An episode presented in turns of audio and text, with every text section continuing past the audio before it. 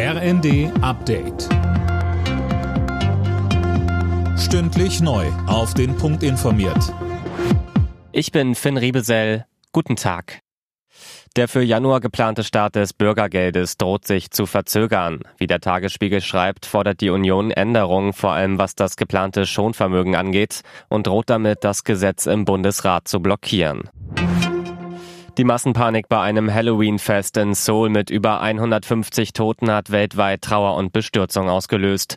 Sönke Röhling, auch die Bundesregierung hat den Menschen in Südkorea ihr Beileid ausgesprochen. Der Bundeskanzler Scholz schrieb auf Twitter, die tragischen Ereignisse seien zutiefst erschütternd und die Gedanken seien nun bei den vielen Opfern und Angehörigen. Es sei ein trauriger Tag für Südkorea, so Scholz weiter. Ähnlich äußerten sich Frankreichs Präsident Macron und US-Präsident Biden.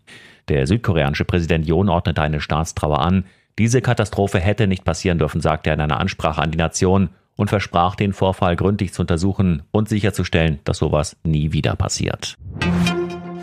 Der neue ukrainische Botschafter in Deutschland, Oleksiy Makeyev, warnt Deutschland davor, russische Kriegsdienstverweigerer aufzunehmen.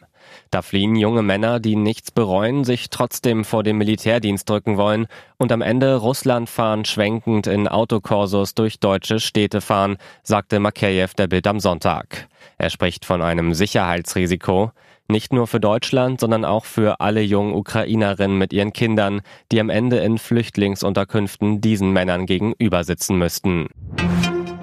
Der Ausbau des 5G-Mobilfunknetzes in Deutschland kommt schneller voran als geplant. Die Telekom erreicht bereits mehr als 92 Prozent der Haushalte mit seinem 5G-Netz. Bei Vodafone und O2 sind es drei Viertel. Diese Marke hatten sich die Unternehmen als Ziel für dieses Jahr gesetzt. Alle Nachrichten auf rnd.de